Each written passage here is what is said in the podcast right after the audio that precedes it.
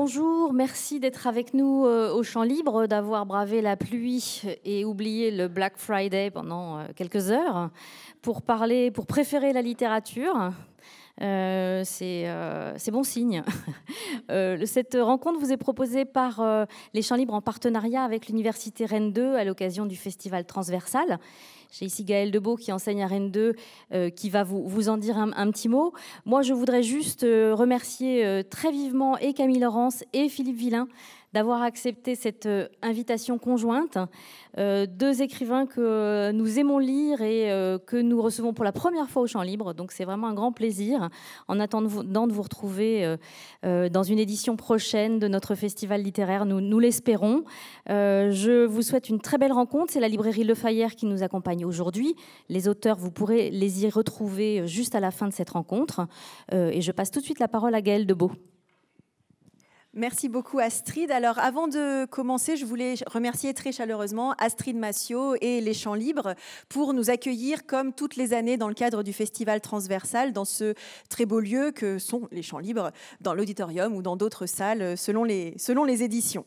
Euh, j'en profite également pour mentionner le nom de mes deux collègues co-organisateurs de cette neuvième édition du festival transversal, Jean Cléder et Marianne Di Benedetto, que je remercie également chaleureusement.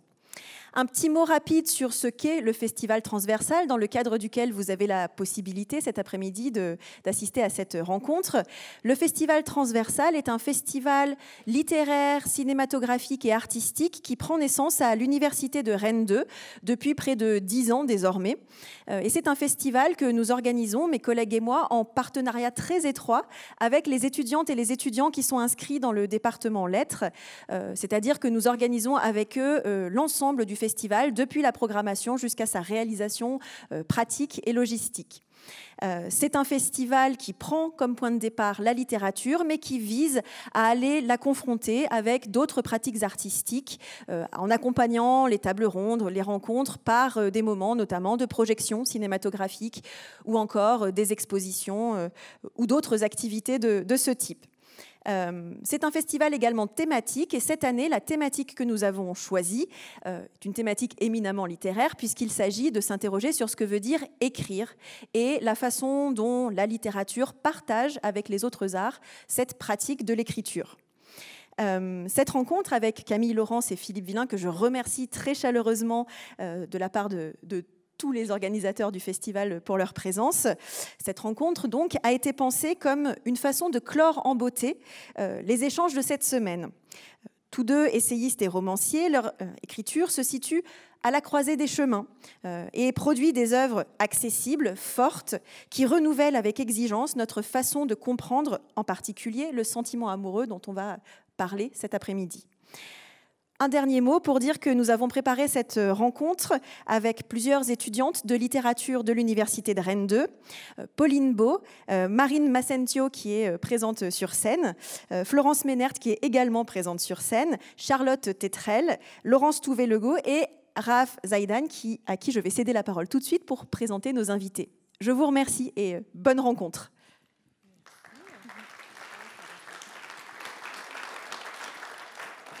Euh, bonjour à toutes et à tous. Euh, nous avons donc le plaisir aujourd'hui d'accueillir Camille Laurence, originaire de Dijon.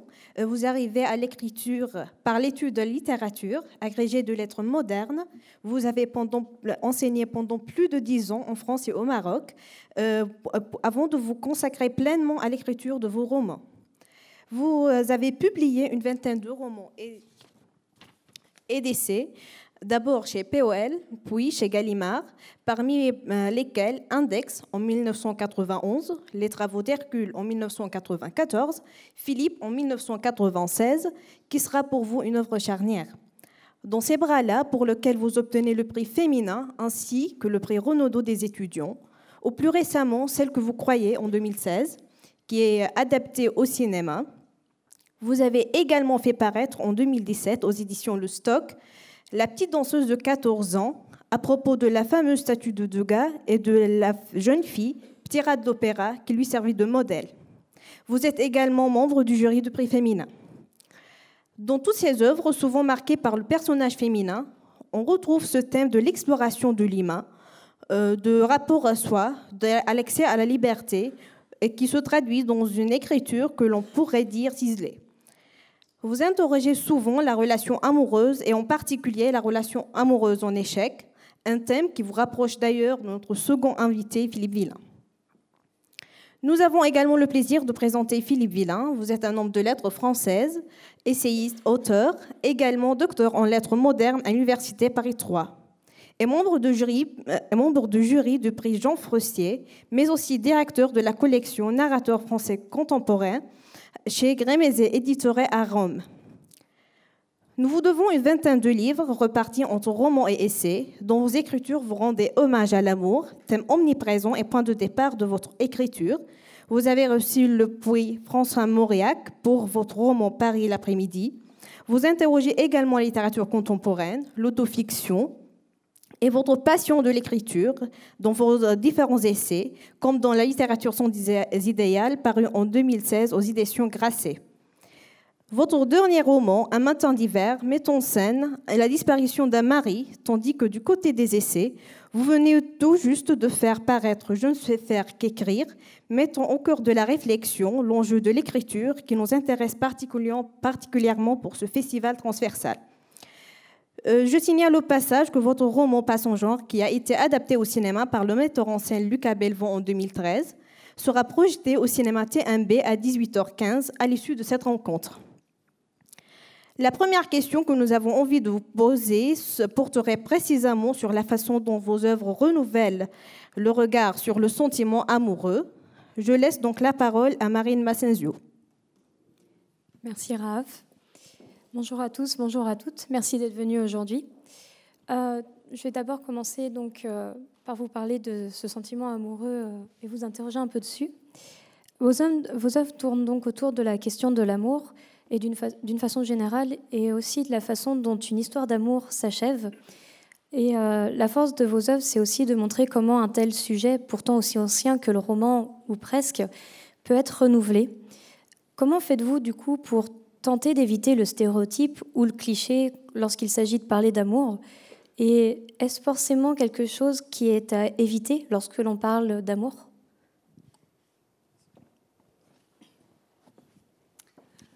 Euh, en tout cas, c'est une, c'est vraie question, puisque l'amour est quand même le, le, sentiment euh, et le thème de la littérature mondiale depuis euh, depuis qu'il y a euh, des œuvres euh, littéraires. Euh, donc, en effet, traiter de l'amour, si on peut dire ça comme ça, c'est toujours une question, au fond, de style et de forme. Donc, bien sûr que enfin je vais dire, je vais dire je, mais je pense que Philippe ne me démentira pas je suis confrontée aux clichés, euh, à tous les clichés sur, ces, sur cette, euh, cette question, mais parce que le, stéréotype fait aussi partie de, l'amour, et on pourrait dire que les, tout, toutes les rubriques de, Roland Barthes dans Fragments d'un discours amoureux, sur la jalousie, sur l'attente, ne font que, enfin, qu'explorer que, ce qui relève du stéréotype à propos de l'amour. Euh, alors, moi, ma réponse euh, particulière, euh, c'est de trouver à chaque fois une forme qui soit originale, enfin en tout cas qui, me semble à la fois convenir à ce que je veux raconter et, et être nouvelle Bon, peut-être pas par rapport à, hein, je ne vais pas me comparer à l'ensemble de la production littéraire, mais en tout cas nouvelle par rapport à moi-même, c'est-à-dire ne, ne pas euh, réécrire sans arrêt euh, le même livre sur l'amour, la rupture amoureuse, la jalousie. Et, donc, il me semble qu'à chaque fois, il y a une, une interrogation sur, sur la forme. Voilà. Euh, je ne vais pas être très original puisque euh, Camille a déjà répondu euh, presque à ma place et je pourrais reprendre mot pour mot à peu près tout ce qu'elle a dit. c'est vrai que l'amour, si vous me permettez l'expression, c'est familièrement, c'est un peu casse-gueule. C'est un, un, peu le sujet, c'est un peu le sujet qui, est à la fois qui pour moi présente un, un, un, grand mérite. Il est à la fois très superficiel, tout le monde peut parler de l'amour, tout le monde sait ce que c'est, tout le monde en a l'expérience et en même temps, il est très profond. Et j'aime que dans un roman, justement, un, roman, la littérature puisse allier ces, deux dimensions. Et c'est pas pour rien d'ailleurs que depuis l'Antiquité jusqu'à nos jours, finalement, on ne fait que parler de l'amour et de la mort. Ce sont les deux grands thèmes en fait qui traversent tous les siècles, qui traversent toute la littérature comme ça. Il n'y a pas très très longtemps, je relisais Ovide, L'art d'aimer euh, vous voyez un peu, euh, c'est fascinant de modernité en fait, de, lire ce petit texte euh, incroyable. Il dit l'amour, comment, comment guérir de l'amour, les remèdes à l'amour, etc. C'est vraiment, vraiment très étonnant. Et en même temps, ça pourrait être écrit aujourd'hui dans un magazine vraiment tellement ça paraît léger. Et c'est ce que j'aime dans cette dimension de l'amour, en fait, cette possibilité d'accéder en même temps, par le sentiment amoureux, à autre chose. L'amour, ça permet d'interroger euh, notre, notre existence, notre être même. Hein, c'est dites-moi qui vous aimez et je vais vous dire qui vous êtes en quelque sorte. Ça, ça interroge euh, notre altérité, ses représentations, ses illusions, les illusions de l'amour, ses mensonges, ses vérités. Et euh, donc ça, a une, double dimension en fait, et c'est ce que j'aime. Moi, par rapport justement à ta question sur les, sur les stéréotypes, je dirais que je joue aussi des stéréotypes. Ça fait partie de la littérature. Et la littérature ne doit pas en avoir peur. Dans Pas son genre, par exemple, je, prends, euh, je m'amuse avec euh, les stéréotypes littéraires en prenant euh, des, sortes de, caricatures. En fait, le, professeur de philosophie qui rencontre une coiffeuse, des, opposés culturels et sociaux, et justement, j'essaie de les mettre en roman et voir comment ça se passe dans un roman. D'accord. Merci beaucoup. Donc, je vais vous parler plus particulièrement du point de vue, parce que vous en avez un peu exprimé euh, dans, vos, dans vos réponses. Euh, vous, Camille Laurence, vous écrivez plus particulièrement des histoires de femmes, tandis que vous, euh, Philippe Villain, vous avez dit que vos romans, si je peux vous citer, mettent de manière systématique au centre de toutes les configurations un homme plutôt intellectuel, un méditatif, qui analyse à la première personne sa relation à l'autre. Diriez-vous l'un et l'autre que vous écrivez à partir d'un point de vue est-ce que vous écrivez en tant qu'homme et en tant que femme euh, Alors, euh, moi, je crois que je ne crois pas à la littérature genrée, c'est-à-dire la littérature de genre. Euh, il me semble que les vrais textes, la vraie littérature, justement, n'en a pas, en fait. évidemment, il y, a, a, une littérature féminine à partir des années 60-70 et les femmes se sont en quelque sorte amusées pour faire partie d'un courant littéraire à se, recopier. D'ailleurs, les premiers textes d'Annie Ernaux euh, appartiennent à cette mouvance, euh, à cette mouvance euh, d'écriture féminine. Ces trois premiers textes, Les armoires vides, Ceux qu'ils disent ou rien et La femme gelée, sont, appartiennent à, celle-là. Mais après, elle est devenue Annie Ernaux justement en, en, rompant avec cette écriture très froide, très neutre, qui pourrait être celle d'un homme. Et d'ailleurs, le, le plus grand compliment qu'on pouvait faire à Marguerite Duras, c'était d'écrire comme un homme, justement. Je pense que si on, enlevait les, couvertures, les noms, et puis que sur un même texte, on demandait, on demandait à, des lecteurs de reconnaître, je pense qu'on ne pourrait pas l'identifier en fait. Il, me semble qu'il n'y a pas véritablement d'écriture. Et donc, euh, moi, ce que je cherche à faire dans, mes romans, c'est qu'il y ait un jeu un peu transpersonnel, en fait. Peu importe qu'il soit un homme ou une femme, par exemple, dans Pas son genre, en fait, euh, c'est un homme qui rencontre une femme, mais ça vaudrait aussi si euh, il était homosexuel en fait. Donc il n'y a pas, a pas véritablement de, enfin en tout cas moi dans, mes romans il n'y a pas véritablement de, la question du genre ne se pose pas. Et pourtant j'ai écrit un roman qui s'appelle Pas son genre, vous voyez. Euh, oui, mais moi, en fait, je, n'ai pas encore complètement répondu à cette question. Ce qui est certain, c'est que quand j'ai publié mon premier roman, j'ai pris un pseudonyme, donc le pseudonyme de Camille Laurence, euh, parce que je voulais, pour des raisons narratives, hein, qui, qui avait une mise en abîme dans, le roman, euh, j'avais besoin qu'on ne sache pas si l'auteur était un homme ou une femme. Et donc j'ai pris le prénom Camille parce que c'est un prénom mixte. Et euh, donc mon, quand mon premier roman est sorti, donc il s'appelait Index. donc j'étais inconnue, on m'avait jamais vu, on ne savait. Donc, donc un certain nombre de journalistes ont fait le compte rendu du livre euh, et, un certain nombre pensaient de manière certaine que j'étais un homme. J'ai même eu dans un, grand journal euh, un, critique qui, a dit qu'au vu de la maîtrise euh, pour un premier roman, j'étais certainement un homme. Vous apprécierez d'ailleurs évidemment tout le, sexisme de la, remarque. donc j'étais assez contente de, de, ça parce que précisément ça s'attendrait à montrer que il n'y a pas une écriture féminine qu'on pourrait reconnaître comme ça stylistiquement. En revanche, je, je persiste à penser, peut-être avec euh, ces écrivaines euh, des années 70 comme Hélène Sixou euh, ou d'autres, que l'écriture, le fait d'écrire, et c'est tout de même quelque chose qui vient d'un corps. Et, que ce corps est, sinon, enfin évidemment sexué, mais plutôt il est plutôt genré.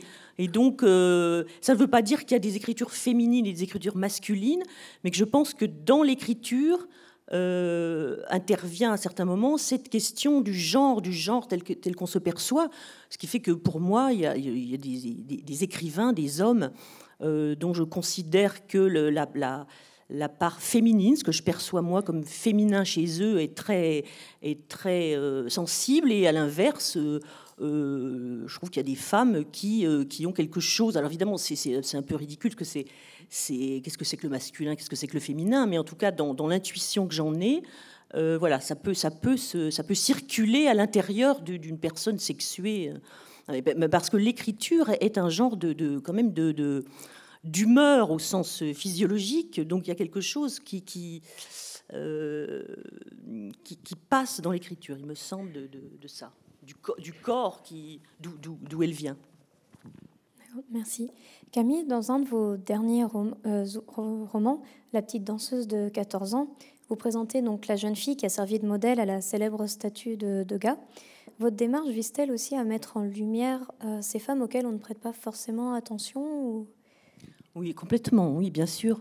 Euh, j'en avais l'intuition parce qu'en fait, quand j'ai commencé, je ne savais absolument rien euh, sur le modèle, sur la statue, sur l'histoire de, cette œuvre. Simplement, moi, j'étais fascinée depuis des, années par cette euh, sculpture, et à un moment, je me suis dit bon, mais je vais essayer de, creuser le pourquoi de cette fascination.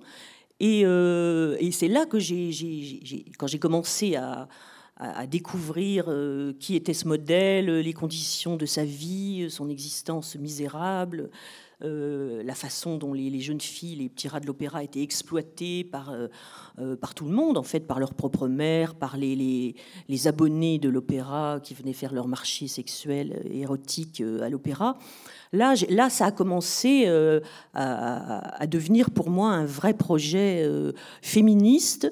Qui n'était pas là au départ. Au départ, c'était beaucoup plus voilà, une curiosité personnelle. Mais euh, oui, je, revendique ce texte comme euh, à la fois féministe et, euh, dans, le courant de, quelque chose qu'on voit beaucoup ces derniers, temps, qui est l'intérêt pour ce que Pierre Michon appelle les, vies minuscules, ou, dans les travaux des historiens actuellement, il y a beaucoup de, de recherches sur les anonymes, les, inconnus de, l'histoire, pas les grandes figures historiques, mais euh, justement des gens euh, euh, qui, qui, qui, seraient passés complètement à la trappe de l'histoire sans ces historiens ou ces écrivains. Bon, la, question de la petite danseuse est un petit peu à part parce que, évidemment, elle est passée à la postérité grâce à Degas. Mais, mais elle, en tant qu'être humain, j'ai trouvé que c'était bien aussi de la voilà, de la faire vivre d'une autre façon que dans, que, que dans, dans, la sculpture qu'elle incarne. Bonjour euh, Philippe Villain, bonjour Camille Laurence. Euh, on va un petit peu changer euh, de sujet et évoquer notamment le rapport à l'autofiction, puisque en fait il semblerait à vous lire que vous prenez tous les deux votre, votre existence comme point de départ de l'écriture. Comment en fait ce rapport à votre propre vie s'inscrit-il dans les textes et finalement n'écrit-on bien qu'à partir de ce que l'on a vécu personnellement? Alors, je pense que oui, effectivement, euh, on n'est jamais mieux servi que par soi-même. Et puis, euh, la littérature, euh, il me semble que la meilleure littérature est celle qui est incarnée, celle qui est issue de l'expérience, en fait. Évidemment, on peut écrire des livres dont on n'a pas l'expérience, mais ça se sent malgré tout. Ça se sent quand euh, il y a une sensibilité qu'on ne peut pas avoir lorsqu'on n'a pas vécu la chose.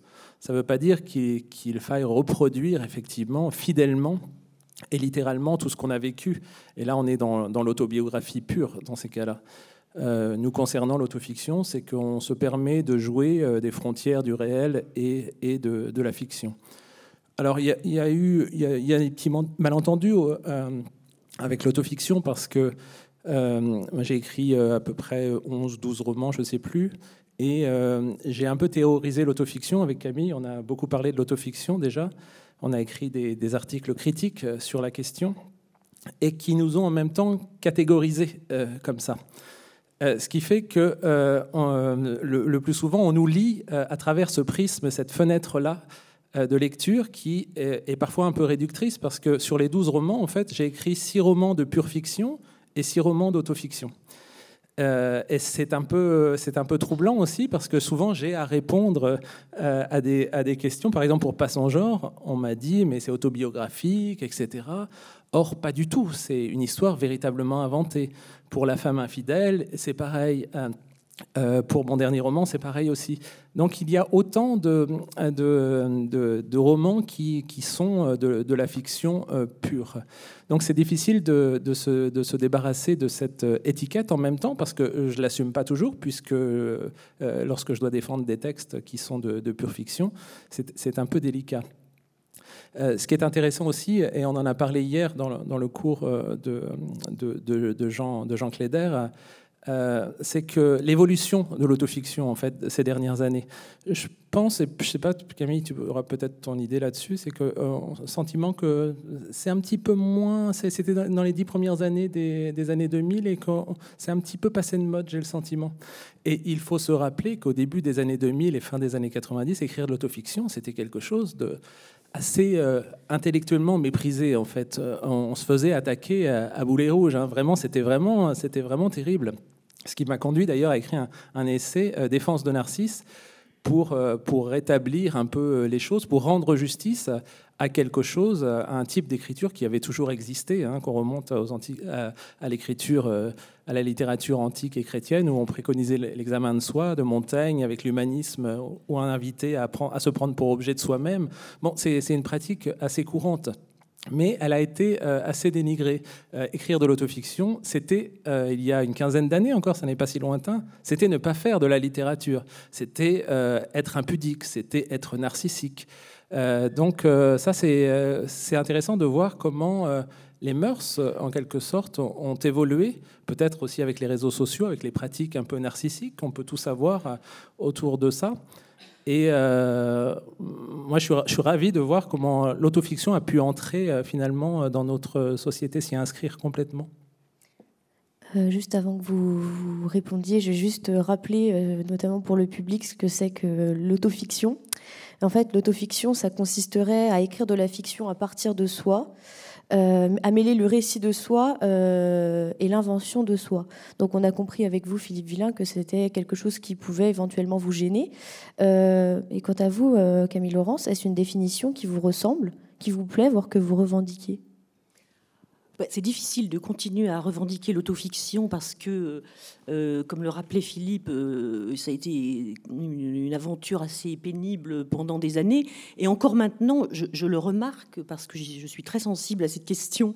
Et donc, je, remarque que partout, mais et surtout chez les écrivains, les journalistes aussi, mais surtout les écrivains, prennent bien soin, quand ils présentent leurs livres, euh, de dire Ah, mais ça n'est pas de l'autofiction. C'est-à-dire c'est un genre repoussoir maintenant qui, est, qui est terrible, y compris d'ailleurs quand c'est euh, de l'autofiction pure et dure. Moi, je, lis énormément de, littérature contemporaine et, je vois qu'il voilà, y a un déni euh, systématique. Bon, ça, c'est un point.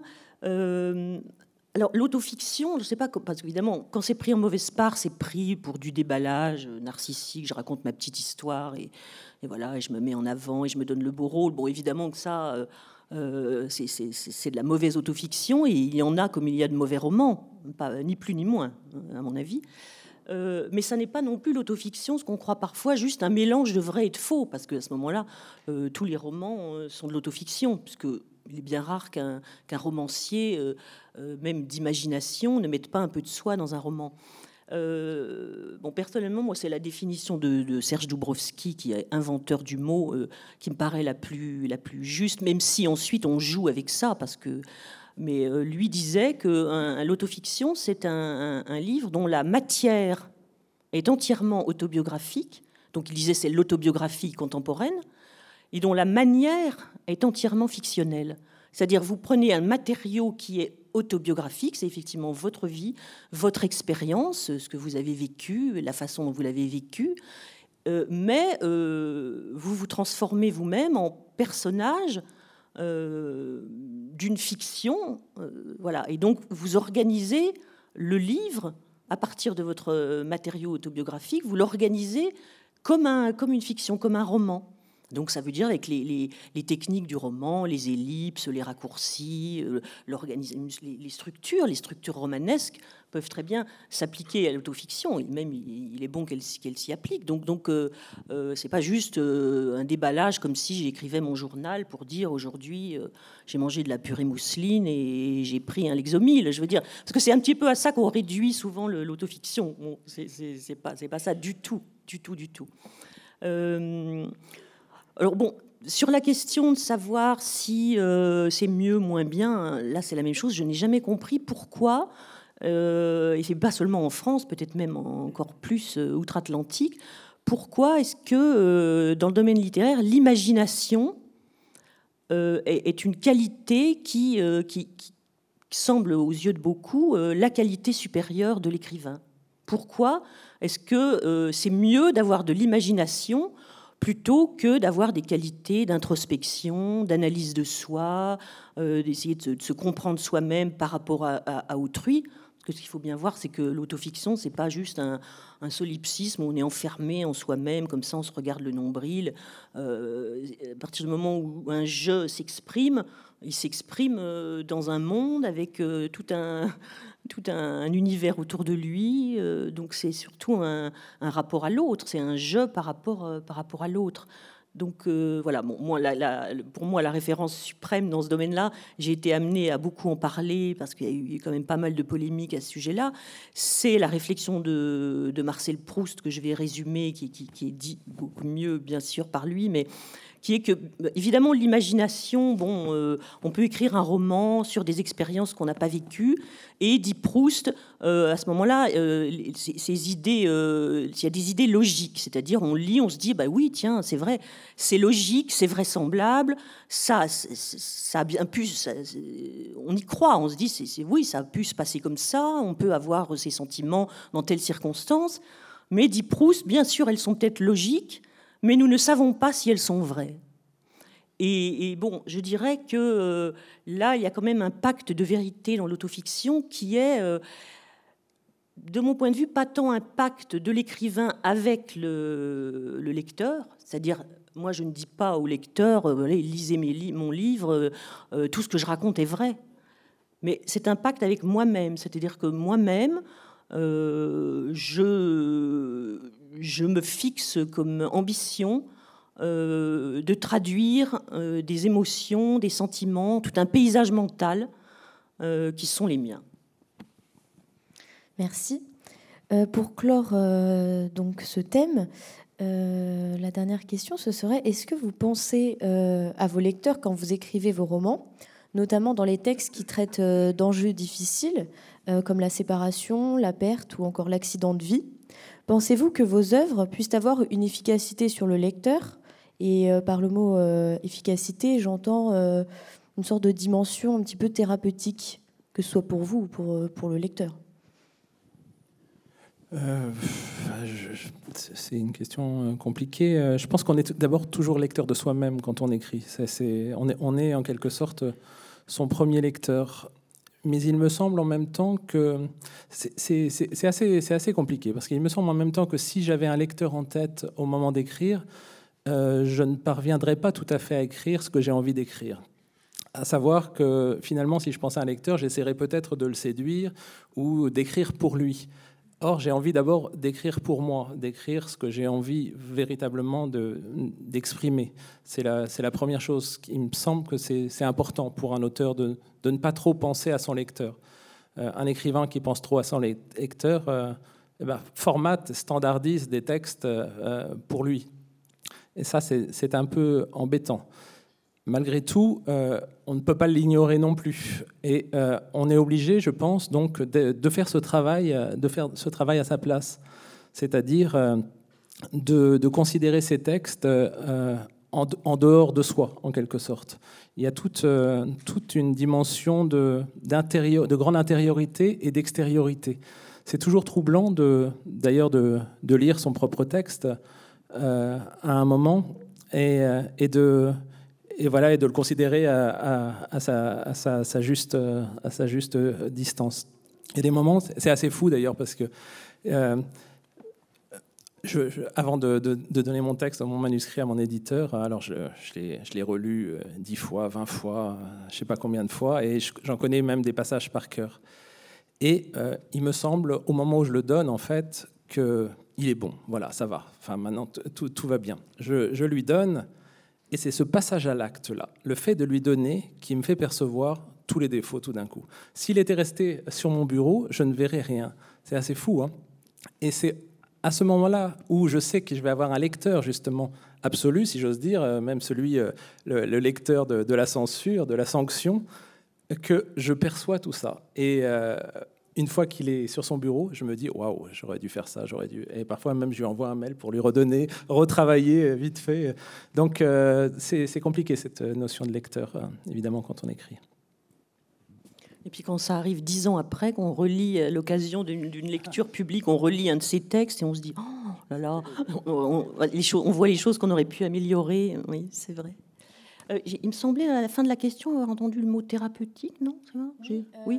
Donc, oui, je bien la, la question. Euh, oui, c'était. En fait, je vous avais demandé pensez-vous que vos œuvres puissent avoir une efficacité sur le lecteur? C'est-à-dire, est-ce que euh, pour vous, euh, le fait d'écrire, c'est un exutoire quelque part, ou est-ce que vous pensez que le lecteur pourrait se sentir, enfin, peut-être guérir ou penser des blessures personnelles à la lecture de vos textes? Bah, Je ne pense pas que ce soit particulièrement à la lecture de mes textes. Par, par contre, je pense que euh, la littérature dans son ensemble, qu'on l'écrive ou qu'on la lise, euh, je ne sais pas comment dire autrement, euh, fait du bien et peut même sauver la vie. Enfin, moi, j'en ai l'expérience comme lectrice. C'est-à-dire qu'il y a des livres qui sont arrivés dans ma vie à des moments où euh, j'en avais besoin, où, c'était une nécessité, où je sais très bien qu'ils m'ont aidé à passer des, moments très, très, très difficiles. Pas forcément des livres euh, heureux, d'ailleurs. Enfin, d'ailleurs, c'est rare les livres heureux, en fait, parce que les gens heureux n'ont pas d'histoire. Donc, euh, bon, généralement, les, romans, il y a toujours des histoires dramatiques ou tragiques, mais, mais ça fait rien. Parce que ce qui compte, ce n'est pas tant l'histoire que la langue elle-même. Et, au fond, et, je peux faire la même remarque comme, euh, comme écrivaine, c'est-à-dire que c'est vraiment le. Euh, c'est pas le fait d'écrire euh, sur une, histoire qui m'est arrivée, mettons si c'est je sais pas une rupture amoureuse, c'est pas le fait d'écrire sur cette rupture amoureuse qui va me guérir, voyez au sens qui va me guérir de cette rupture. C'est juste que parce que écrire sur la petite danseuse m'est nécessaire aussi donc c'est pas forcément euh, à, partir de mon, ma vie personnelle, mais c'est le fait de, de, de, me confronter et, aussi d'être enveloppé par, euh, par l'écriture qui, qui, produit ce, cet effet-là, en fait. Donc c'est pas quelque chose de, personnel, c'est plutôt ce qui, ce, qui, ce qui tient à la langue littéraire elle-même. D'accord. Euh, nous allons euh, donc maintenant euh, aborder les adaptations, notamment de vos œuvres. L'un et l'autre, donc certains de vos textes ont été adaptés au cinéma. On peut penser à Pas son genre pour vous, Philippe Villain, ou encore à Celle que vous croyez pour, pour vous. Que pourriez-vous nous dire de cette expérience? Avez-vous joué un rôle dans ce travail, voire un rôle dans le film? Euh, alors déjà, c'est un événement pour un auteur euh, assez, fabuleux euh, d'être adapté au cinéma. C'est un prolongement de son, œuvre. Moi, je me revois toujours en train d'écrire, justement, c'est un ouvrage qui n'est pas du tout autobiographique, en train d'inventer ces personnages dans une bibliothèque à Paris, où j'ai écrit la, plupart de ce roman-là et puis de le voir projeté à l'écran aujourd'hui et d'en parler encore 5, euh, 6 ans, plus de 6 ans après, c'est une aventure euh, merveilleuse en fait. j'ai eu la chance d'entretenir une très très belle relation avec Lucas Belvaux, amicale, qui fait qu'il m'a permis d'assister à toutes les étapes du film. j'ai pas voulu, il m'avait proposé d'écrire le scénario, enfin avec lui, mais j'ai pas voulu euh, parce que moi j'ai une écriture plutôt introspective et le cinéma c'est une écriture visuelle. Et bon je me suis dit je n'ai pas envie de lui faire capoter son projet. Et, euh, je, et je me sentais pas capable de le faire en fait à ce moment-là. Et euh, donc il me donnait il me demandait quand même des conseils par rapport à justement à l'adaptation à la, mise en image de, mes mots. Et donc ça, c'était déjà un travail en interaction très intéressant. Et puis, il m'a permis ensuite d'assister au tournage et puis aux opérations de montage, de post-synchronisation, etc., qui, euh, qui, euh, qui, sont attenantes euh, au, film. Donc c'est une expérience évidemment extraordinaire. Et bon, peut-être on en parlera tout à l'heure, mais j'ai des, souvenirs, des anecdotes tout à fait, tout à fait intéressantes là-dessus. oui, mais c'est vrai, c'est très très troublant de, de, voir un, artiste d'une autre discipline s'emparer d'un de, nos, romans. Moi, il se trouve que pour celle que vous croyez, euh, j'ai été très très étonnée. Il y a eu de plus plusieurs demandes. J'ai pu choisir entre différentes demandes de réalisateurs.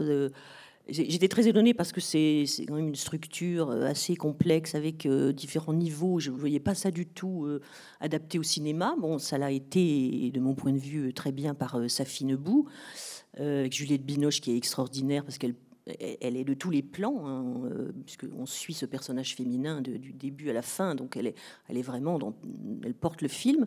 Euh, alors je n'ai pas du tout euh, participé, enfin je n'ai pas voulu parce que j'avais eu une expérience précédente qui n'a jamais abouti à un film et pour cause. Euh, on m'avait demandé, j'étais co-scénariste pour l'adaptation de Dans ces bras-là. Et c'était terrible parce que Dans ces bras-là, c'est mon livre peut-être le plus autobiographique. Donc il s'agissait vraiment de mes parents, de ma famille, et ma co-scénariste me proposait des scènes qui pour moi m'étaient mais, des contresens complets. Et donc je lui disais euh, non, ça va pas du tout. Le, père ne s'exprime pas comme ça. Bon, alors évidemment, elle me disait mais il faut s'éloigner de. je, voulais bien m'éloigner de mes souvenirs, mais je ne voulais pas m'éloigner de mon roman. Et donc euh, ça a été tellement conflictuel que je me suis dit plus jamais je ne me mêle de faire de, collaborer un, un, scénario. Donc là j'ai laissé Safie Nebou euh, le faire avec une, scénariste. Euh, et, simplement, à chaque version, parce que c'est dans le cinéma, vous avez des versions très nombreuses, ça qui s'appelle V1, V2, V3, et, ça va parfois jusqu'à V12, V13. Donc on a, on a des, nombreuses versions du scénario avec des modifications à chaque fois. Et donc à chaque version, heureusement il n'y en a eu que cinq, il me faisait lire parce que il, a proposé des changements. Par exemple, le, le, personnage du, psychiatre, qui est un homme dans le roman, est devenu une femme, jouée par Nicole Garcia. Bon, non seulement j'ai accepté, mais en plus j'ai trouvé ça bien, parce qu'en fait, ça, ça, amenait autre chose, ça, ça déplaçait. Euh, euh, donc c'était très intéressant de parler de ça avec lui, vous voyez, des, choses comme ça. Euh, voilà, mais je, ne suis pas du tout intervenue sinon. Euh, Camille Laurence, justement, certains de vos ouvrages euh, interrogent entre le rapport, euh, enfin, le rapport entre l'écriture et l'image. On pense à cet absent-là, mais aussi au très beau livre Les fiancés du diable, qui présente une collection de tableaux de femmes terrifiantes. comment se joue donc ce rapport dans votre écriture et quelle place occupe l'image dans votre processus d'écriture? Ben, en fait, euh, c'est-à-dire que l'image occupe déjà une place importante euh, dans, ma vie. Euh, par exemple, pour reprendre l'histoire de la petite danseuse de 14 ans, ça faisait presque 30 ans que je me promenais avec une reproduction de carte postale de cette, de cette œuvre. Et j'ai comme ça, chez moi, beaucoup, beaucoup de petites reproductions d'œuvres, donc c'est de photos, de donc c'est quelque chose qui, est important pour moi. C'est important aussi l'image dans, certains de mes romans, pas tous, où, euh, le côté visuel euh, euh, est essentiel. J'ai besoin de me représenter les, scènes qui ne sont pas forcément des souvenirs, hein, même si c'est de l'autofiction. voilà, donc j'ai besoin de visualiser la scène avant de, de l'écrire. De même que j'ai besoin de l'entendre, d'entendre les dialogues, d'entendre comment ils sonnent. Bon. Donc voilà, c'est très, c'est très important. Maintenant, le travail plus spécifiquement sur la photographie dans cet absent-là, c'est une rencontre aussi, parce que j'ai rencontré le photographe Rémi Vinet, qui est un photographe qui travaille sur le flou. Et, donc, euh, avec un, système, euh, une technique particulière, puisqu'il photographie des gens, il, prend des, il fait des portraits essentiellement. Et ensuite, il, euh, projette la photographie qu'il a prise, il la projette sur un drap blanc, et il refotographie le drap, et parfois deux ou trois fois de suite. Ce qui fait qu'à la fin, au bout de deux, trois refotographies, comme ça, refotographies, l'image est floue. Euh, il y a un effacement, en plus le drap qui, pour moi évoque un peu le, suaire, enfin le, linceul. Euh, et donc ça, c'était important pour moi cette question de l'image et de l'imagination et que devient l'image euh, avec le temps, l'image du le, souvenir. Donc moi j'ai fait ce livre à la fois, je l'appelais cet absent-là, je pensais à la fois, c'est à la fois l'histoire d'une d'une séparation, donc que devient l'image de l'autre quand on ne le voit plus, soit parce qu'il est parti, soit parce qu'il est mort. Et c'était aussi donc une réflexion sur la mort de mon, de mon fils Philippe, c'est-à-dire comment l'image s'efface, comment elle devient floue, l'image qu'on avait du visage. Euh, voilà, comment, comment ça s'efface euh, dans le temps tout en restant là. Mais euh, c'est pour ça que ça s'appelle cet absent-là, parce que l'image, c'est une absence qui est là. Hein, quand vous regardez la photo de quelqu'un ou même le cinéma, le cinéma, c'est vraiment euh, la présence euh, d'une absence. Vous regardez un film avec euh, je sais pas qui, Marilyn Monroe, voilà, elle, est là, elle est là sur l'écran, elle n'est plus là. Et c'est un peu la même chose quand vous regardez des photos de, disparus ou même de gens qui sont toujours vivants. Et ce, voilà, ce, rapport entre l'absence et la présence, je trouve c'est absolument passionnant dans, l'image, mais aussi dans, dans notre vie de tous les jours. Merci beaucoup. De votre côté, Philippe Villain, quel serait votre rapport au cinéma? Vous explorez notamment dans la littérature euh, sans idéal le phénomène euh, de l'adaptation cinématographique que vous décrivez, je cite, comme un phénomène culturel, laissant penser que la littérature ne suffit plus. Alors, quelle serait euh, votre position en fait, sur ce phénomène? Oui, c'est intéressant ce qui se passe aujourd'hui parce que le cinéma euh, vient, euh, vient puiser de plus en plus dans, dans la littérature, dans les romans contemporains. Camille, moi, Bête BD, euh, me vient pas à l'esprit, mais il y en a plein, quoi. Il y en a vraiment plein. vous avez peut-être chacun des, des exemples d'auteurs contemporains qui sont, qui sont adaptés très vite au cinéma. Alors, il y a toujours plusieurs raisons à ça. D'abord, un livre qui se vend très bien, euh, déjà, peut susciter aussi, dans la, dans la grande industrie culturelle, euh, une, un désir d'être adapté au cinéma. Un thème particulier, euh, en l'occurrence, par exemple pour moi, Belvaux, Lucas Belvaux, le réalisateur, j'ai écrit un livre, donc un roman qui est à la fois un roman d'amour, mais à la fois politique, et ça correspondait, ça, ça s'inscrivait en quelque sorte dans son œuvre. Donc ça, évidemment, mais je pense qu'il y a une autre, euh, une autre explication aussi, c'est que de plus en plus, la littérature se scénarise, j'ai l'impression. Elle, a, euh, elle obéit à une, à une structure euh, qui, qui se rapproche de plus en plus du, du cinéma, des procédés cinématographiques. Elle est de plus en plus visuelle. il y a une sorte, la littérature devient une sorte de production visuelle, de plus en plus. et je peux étayer ça par défaut en quelque sorte, à savoir qu'il y a de moins en moins de littérature d'analyse. Euh, elle disparaît complètement. Euh, l'introspection euh, se voit un peu bannir ou devenir une sorte de niche un peu dans la littérature de plus en plus. il suffit de, regarder les, romans qui sont, qui sont primés, pas primés pas forcément, mais plébiscités en tout cas par, le grand public. Ce sont toujours des, des procédés assez intéressants qui sont euh, de la description d'action et du dialogue. Et évidemment, euh, on peut penser aussi que les écrivains euh, écrivent aussi parce que parce que c'est un phénomène du temps, le cinéma, le rapport à l'image, évidemment, c'est grand. Et ce sont aussi des fabricants d'images davantage. Et ce sont peut-être, avant d'être écrivains, des sortes de storyboarders en quelque sorte. il me semble qu'il y a ça, cette dimension dans, la littérature contemporaine de plus en plus. Alors inconsciemment ou pas, je ne sais pas quoi. Moi, c'était assez intéressant que Bellevaux s'empare de, de, Pas son genre, parce que c'est précisément euh, un roman euh, qui est tout le contraire du cinéma, en fait. C'est-à-dire un, un, petit texte ramassé qui produit une réflexion introspective sur le choix amoureux. Euh, qui peut se rapprocher d'ailleurs de, l'Adolphe de Benjamin Constant, euh, qui est mon grand modèle moi, de, littérature et qui a été adapté aussi au cinéma par Benoît Jacot il y a quelques années.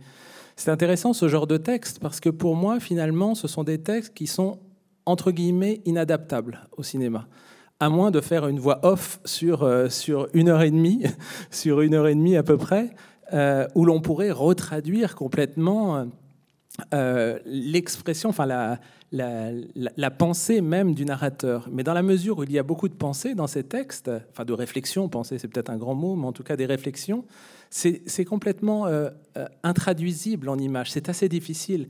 Alors, euh, par exemple, pour Lucas Belvaux, ou même pour, je pense à Benoît Jacot aussi, pour, pour son livre sur l'Adolphe de Benjamin Constant, peut-être que, que vous l'avez vu, c'est-à-dire qu'il est très fidèle à l'image, au thème, au sujet, au sujet du roman, il est, absolument fidèle. Il raconte euh, chronologiquement comment, euh, du début à la fin, euh, comment l'histoire s'est passée.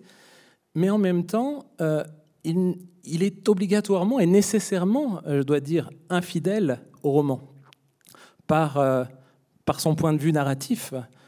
tout simplement, qui ne peut pas être celui du narrateur même, donc qui adopte un, point de vue assez extérieur. Et ça, c'est tout à fait intéressant notamment la question de l'infidélité. Je ne sais pas si euh, c'est prévu dans vos questions, mais c'est intéressant. Il me semble, moi, on me demande souvent, mais est-ce qu'il a été fidèle, Belvaux, à votre texte? Et moi, je, dis toujours, mais heureusement qu'il n'est pas fidèle finalement. Heureusement, je ne dis pas que je, valorise l'infidélité, euh, mais, euh, finalement, c'est essentiel. C'est ce qui fait justement la, la patte, la signature du réalisateur c'est ce qui, c'est ce qui fait qu'il va dépasser votre texte. Si c'est juste pour réénoncer euh, ce, que vous avez énoncé, euh, votre propos, finalement, ça, a peu d'intérêt et, nous pourrions le faire nous-mêmes.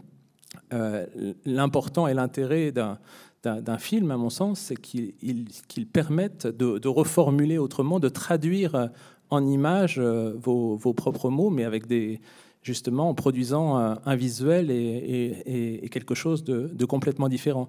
Par exemple, Lucas Belvaux euh, reprend exactement mon histoire, mais il la raconte autrement. Moi, je la raconte du point de vue du narrateur, de l'homme, du professeur de, philosophie, et lui la raconte d'un point de vue neutre, mais plutôt, euh, euh, plutôt en prenant le point de vue de la coiffeuse. Ce qui fait que c'est la même histoire, mais en changeant de point de vue, ça n'est plus la même histoire. Alors merci pour toutes ces réponses. Je vais laisser euh, la parole à Marina pour les dernières euh, questions concernant l'écriture. On va essayer de passer euh, assez rapidement pour laisser le temps au public de pouvoir également s'exprimer. Oui. du coup, au niveau de l'écriture, Camille Laurence, nous avons été frappés en fait en préparant cette rencontre par les structures de vos récits. par exemple, celle que vous croyez, qui se fait succéder trois prises de paroles différentes ou bien euh, l'amour roman qui mélange euh, l'histoire de plusieurs générations euh, de femmes. Qu'est-ce que vous pouvez nous dire de la façon dont vous construisez vos romans, si toutefois vous acceptez l'appellation roman? Ah oui, oui, j'accepte tout à fait. J'écris des romans. Hein. C'est-à-dire que même les autofictions sont des romans, pour la raison que je vous donnais tout à l'heure. Oui, donc absolument. et bah, la structure est essentielle pour moi. C'est-à-dire que, avant toute chose, euh, je cherche ce que j'appellerais une architecture. Euh, je pense le, livre un peu comme un bâtiment, euh, sinon comme un monument. Et, il faut que j'ai déjà une sorte de plan. pas de plan détaillé, il va y avoir trois parties, premièrement, deuxièmement, hein, mais de, ce que, ce que René Char appelait la ligne de vol du poème. Moi, il me faut une ligne de vol. Quoi. Il faut que je, sache euh, euh, quel va être l'arc. C'est comme une espèce d'arc ou d'arche. Euh, un, roman. Et, alors pour cette raison, d'ailleurs, il faut que j'ai Bon, le début, généralement, je l'ai, mais il faut que j'ai la fin. Et donc, je ne commence jamais à, écrire proprement, à proprement parler, euh, sans avoir déjà la fin. La fin euh, sous forme très concrète, c'est-à-dire avoir écrit soit la dernière phrase, soit le dernier paragraphe. Enfin, je, sais où je vais. Euh, voilà, je sais quelle va être cette, cette ligne. voilà, avec les et, ensuite, après, c'est très libre, hein, donc c'est une arche qui peut être très zigzagante, hein, mais, mais quand même, c'est très important. Et j'essaie de trouver, et jusqu'ici j'y suis arrivée, une, structure qui, qui, soit adaptée au, à ce que je veux raconter. Donc selon, selon le roman, ça va être très, très différent. Par exemple, celle que vous croyez, puisque vous y faisiez allusion, il y a effectivement trois, trois prises de parole. Donc déjà, là, ça, on s'éloigne de l'autofiction, puisque quand même dans l'autofiction euh, il, doit y avoir une adéquation entre le nom de l'auteur sur la couverture et le narrateur, euh, la narratrice en l'occurrence, le personnage. Et là, il y a trois, trois personnages différents qui prennent la parole successivement euh, pour raconter leur version de l'histoire. Donc c'est une histoire qui est d'une certaine manière racontée trois fois différemment. pourquoi je, voulais absolument cette structure? Bien Parce que c'est un roman sur le, l'amour euh, virtuel, puisque c'est une femme qui rencontre euh, un homme euh, via Facebook et, elle, se fait, elle se fait passer, c'est une femme qui a je ne sais plus quel âge elle a dans le roman, 40, 46 ans ou 47 ans, et elle se fait passer pour une jeune femme qui a 20 ans de moins. Elle met une photo, donc qui n'est pas sa photo, mais celle d'une jeune femme, et sous cette fausse apparence, donc sous cet avatar, elle rencontre un homme qui a 35 ans et euh, qui, elle tombe amoureuse de lui et lui tombe amoureux d'elle, sauf que lui tombe amoureux de, évidemment de, l'avatar. Et, donc comme c'était sur la question de, la rencontre virtuelle, de l'imagination, donc là vraiment euh, au sens... Euh, vous savez, cette fameuse définition d'un cinéaste d'ailleurs, Antonioni, qui disait L'amour, c'est vivre dans l'imagination de quelqu'un. Donc il faut bien entendre aussi le mot image. Donc euh, je trouve que c'est merveilleux parce que c'est ça. L'amour, c'est vivre dans l'imagination de quelqu'un. Avant même d'être dans, dans la réalité, on est dans l'imaginaire, on est dans l'imagination de quelqu'un qui projette sur vous ses fantasmes, ses désirs, qui, qui vous voit euh, euh, d'une façon qui n'est pas forcément la, la, plus juste. Et, donc il fallait que dans, dans le, la narration même, dans la structure même, il y ait cette espèce de, dimension virtuelle de, euh, de fiction, parce que l'amour est une forme de. Je dis aussi dans ce roman, l'amour est un, est un roman qu'on écrit sur vous. Euh, euh, ben, c'est ça. quand vous aimez quelqu'un, vous, vous, écrivez. vous, vous l'écrivez, vous, vous, le fictionnalisez, vous l'inventez. Et réciproquement, quand l'amour est réciproque.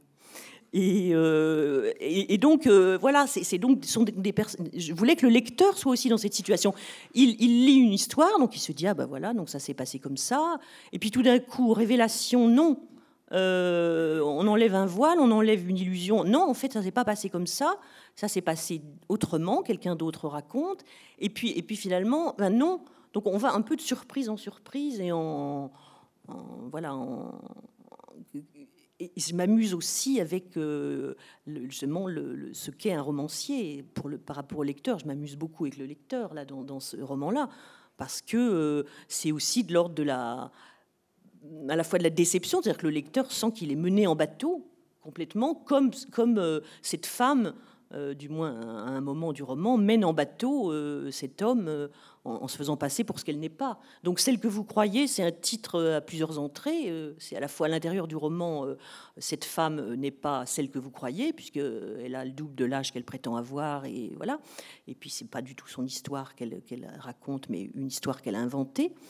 Et puis, c'est aussi, parmi toutes ces histoires que je vous raconte, quelle est celle que vous croyez? C'est-à-dire qu'elle quelle est la vraie histoire parmi ces trois versions que je, vous donne. Donc, puis évidemment, ça joue sur la, formule, le stéréotype. Là, je ne suis pas celle que vous croyez, euh, qu'on ne dit plus beaucoup, mais enfin, bon, qu'on sait encore ce que ça veut dire. Voilà. Merci beaucoup. Euh, notre dernière question, avant les, questions du public, sera, pour vous, Philippe Villain. Vous, vous évoquez dans vos essais, euh, par exemple dans la littérature sans idéal, la notion de style quelle importance a pour vous cette notion et euh, comment décririez-vous euh, votre écriture? Je pense que c'est c'est très intéressant la question du style parce que on dit oui, oui, mais on ne peut pas porter de, jugement sur les œuvres, sur la valeur des œuvres, etc. Et on, est toujours embêté avec cette question-là. Et en même temps, le plus, le plus grand, la insulte, c'est peut-être trop grand, mais le plus grand reproche qu'on pourrait faire à un écrivain, c'est de lui dire, en fait, tu n'as pas de style. Et ça, pour lui, ça serait terrible, en fait. Parce que le style, en fait, c'est la signature de l'auteur, c'est sa griffe absolue. C'est ce qui le distingue de tous les autres écrivains. Donc c'est finalement la chose la plus importante, parce que nous autres, nous sommes des fabricants d'histoire, en quelque sorte on disait avec Camille qu'on écrit sur l'amour, donc ça, a été fait euh, je ne sais pas combien de fois. Et finalement, euh, euh, ce qui ajoute justement, ce qui, ce qui permet de renouveler la littérature, c'est le style. C'est véritablement ce qui, ce qui va notre distinction particulière. Et il me semble effectivement que la littérature contemporaine est, est, davantage une littérature du sujet en fait. Euh, ça, se ressent, ça se ressent. Il suffit de, lire. Euh, moi, je lis, beaucoup de, livres contemporains, et donc euh, ce sont des, romans qui sont très pitchés, quoi, très pitchés. Ce qui domine aujourd'hui, c'est la biofiction et, la docu, et le docu-fiction. À savoir, la biofiction, c'est on prend la vie d'une personnalité et on romance, on romance un peu, un peu cette vie. Et le docu-fiction, c'est la résurgence de la littérature du fait divers. Et euh, ce qui importe, évidemment, parce que ce sont des, des, procédés un peu standardisés, un peu, un peu commerciaux en quelque sorte. Et euh, évidemment, sur le nombre d'auteurs qu'il peut y avoir, euh, c'est impossible. C'est impossible que. Alors évidemment, chacun a un style propre, mais c'est une sorte d'écriture un peu, un peu blanche qui, qui n'a pas véritablement le temps d'être toujours fabriquée. Il faudrait, pour euh, en revenir au style, parler du, temps qu'on accorde à l'écriture. Euh, le style, c'est véritablement l'immersion euh, dans le temps. C'est le temps de, maturation, en fait, de gestation de l'écriture. Or, si on a très peu de temps pour écrire, eh bien, on peut, on a tous suffisamment lu pour organiser des idées, pour construire un texte, pour rédiger un texte. Ça, on sait tous à peu près le faire. Mais ce qui fait la différence, en fait, c'est le style. Quand on ouvre un livre de Marguerite Duras, eh bien, tout de suite, moi, j'entends la musique. Quand j'ouvre un livre de Proust, tout de suite, Camus, c'est pareil. Annie Ernaux, c'est pareil. Tout de suite. C'est véritablement, euh, c'est véritablement, c'est un peu le, le, temps qui est infusé dans l'écriture, en fait, le style, à mes yeux. Et c'est c'est la dimension la plus, pour moi, la plus noble de l'écriture, en fait, au-delà du sujet lui-même. Parce que finalement, bon, on raconte des histoires et c'est bien, c'est bien, c'est très bien. On peut avoir un point de vue singulier sur une histoire. Mais moi, ce qui m'importe, et aussi en tant qu'éditeur, en fait, c'est d'avoir un écrivain qui, qui sort du lot, quoi, qui se distingue. C'est pour ça que j'aime la littérature. C'est pour ça que j'ai voulu faire des, des études de lettres, en fait c'est pas seulement pour, euh, pour entendre quelqu'un me raconter son histoire personnelle, mais c'est qu'il adopte un, un, point de vue véritablement différent sur, euh, sur le monde, en fait, qui, qui me donne une vision du monde singulière. D'accord. Merci beaucoup. Merci beaucoup à, tous les deux pour, euh, pour vos réponses. on va passer maintenant aux questions du public. Donc, si certains d'entre vous ont des questions.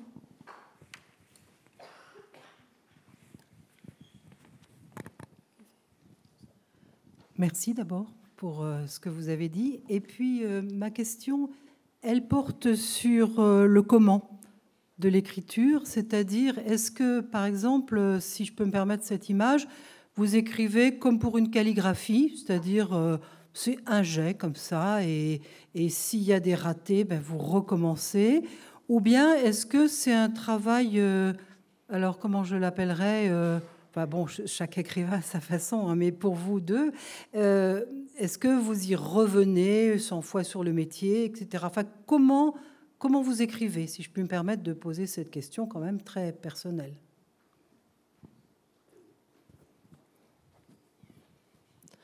Euh, bah, oui, effectivement, je crois que chaque écrivain a sa, façon euh, personnelle. La mienne ne consiste pas à à écrire un premier jet et ensuite à y revenir. Euh, la mienne consiste à ne pas écrire euh, une deuxième phrase tant que je ne suis pas contente de la première. Ce qui fait que c'est très long, mais quand j'arrive à la fin du, texte, euh, après évidemment je relis et je, fais des, petits, des petits arrangements, mais, voilà, quand j'arrive, c'est fini. Mais c'est très, très long et c'est d'autant plus long que j'avance dans l'écriture parce que euh, j'ai tendance malheureusement euh, chaque matin à relire tout, ce que j'ai fait depuis le début. Donc au début ça va vite, mais quand je suis à la page 100 et si tous les matins il faut que je relise les 100 pages pour euh, écrire la page 101, c'est embêtant. Donc c'est très long. J'écris en général un livre me prend trois ans à peu près. Euh, d'autant plus que ce qui est très long, c'est la maturation avant même de commencer à écrire, ne serait-ce qu'une ligne. En plus, je ne prends pas de notes, en fait, euh, un petit peu plus maintenant euh, avec le temps, parce que j'oublie un petit peu plus, mais pendant très longtemps, je ne prenais aucune note. Donc tout ça tournait dans ma tête pendant parfois un an. J'écoutais de la musique, je lisais, je, je, réfléchissais tout le temps, tout le temps au, livre, ce qu'allait être le livre, la structure. Bon. Et voilà, et quand je commence, euh, j'écris donc de cette façon assez lente pendant un an, deux ans. Euh, voilà. Et je n'écris pas forcément euh, tous les jours. Enfin, j'essaie, j'essaie de, mais enfin, de toute façon, je crois que c'est chacun, c'est assez névrotique en fait. Hein. on peut avoir des rituels, on peut, c'est très, très idiomatique l'écriture. Moi, c'est un peu la même chose en fait. Euh, j'ai ce que j'appelle le travail invisible en fait, c'est tout ce temps d'immersion et de gestation de, l'écriture, euh, la façon dont un sujet va commencer à, m'obséder en fait. Euh, par exemple, pour mon dernier livre, Un, matin d'hiver, c'est assez amusant parce que j'étais dans un colloque à, l'université de Lille et au petit déjeuner le matin, je parle avec une, femme que je connaissais vaguement et euh, elle me dit sur quoi t'écris, donc je lui ai dit, et puis elle me fait ah c'est drôle ton histoire, et je vais te raconter la mienne. Et c'est devenu un matin d'hiver en fait. Elle me raconte que des années auparavant, elle a rencontré un Franco-américain euh, qui, euh, dont elle était tombée follement amoureuse. Elle a eu un enfant, elle a, acheté un appartement, et puis du jour au lendemain, trois ans après cette, ces trois années heureuses, il a disparu complètement de sa vie. Vrai, hein, tout, tout est vrai. Et voilà, elle me raconte ça au petit déjeuner, vous voyez, euh, un matin. Euh, et puis euh, voilà, je lui dis ah, c'est drôle ton histoire. Et puis voilà, on passe à autre chose. Et je rentre chez moi, ça, il se passe deux, trois semaines, et puis je me dis, tiens, c'est étonnant cette histoire, c'est fou, elle, elle, me parle. Voilà, ça fait écho, parce que j'écris toujours à peu près sur, sur, sur ces thèmes-là. Et puis, et puis voilà, je lui ai écrit un, je lui ai un mail, je lui ai dit, voilà, est-ce que, est que je pourrais te te, revoir? Et puis t'interroger, ça m'intéresse. Voilà, et, puis bon, voilà, euh, je l'ai rencontrée, elle a fini par me raconter à, nouveau l'histoire et j'ai écrit ce livre. Donc vous voyez, il y a toute une part d'immersion, un peu d'obsession quelque part, qui, euh, qui, travaille un travail euh, malgré soi inconscient en fait, qui, précède, l'écriture proprement dite, le travail conceptuel, qui précède le travail conceptuel. Après, euh, je, prends, plein de notes, en fait, euh, un peu éparses, comme ça, sur des bouts de papier. Et euh, lorsque j'ai accumulé pas mal de notes, alors ça prend des mois, en fait, je, les, je, les je les écris dans un fichier et je les organise déjà. Et je commence à envisager un plan et un plan. Alors c'est intéressant ce que tu disais, la ligne de vol, je ne connaissais pas cette expression, une sorte de ligne de vol, effectivement, qui ne sera pas forcément respectée parce que l'écriture était une sorte de working progress, en fait. Et au bout d'un moment, c'est le, le, texte qui impose sa vérité, en fait, qui impose sa nécessité. Et euh, euh, peu importe euh, finalement le plan. Mais le plan m'aide à structurer, en fait, déjà... ce, ce, sujet du début à la fin. Et j'ai besoin d'avoir aussi, moi, commencer un, un bon début. Ça, c'est très important. C'est ma dynamique. Tant que je n'ai pas trouvé le début, je n'arrive pas à, produire la suite, en quelque sorte. Et sinon, j'écris, euh, pour une centaine de pages, j'ai écrit à peu près 500 pages, en fait. Moi, c'est un travail de sculpture, en fait. Je pense toujours à Giacometti, C'est un peu ma référence. Euh, on part d'un gros bloc et puis à partir de là, on commence à, sculpter en fait, à partir de là, et à aboutir à une sorte de, petit objet en fait, pas minimaliste, mais une sorte de, de, trame un peu structurelle. C'est ça qui, qui m'intéresse. Voilà, pour les cuisines de l'écriture.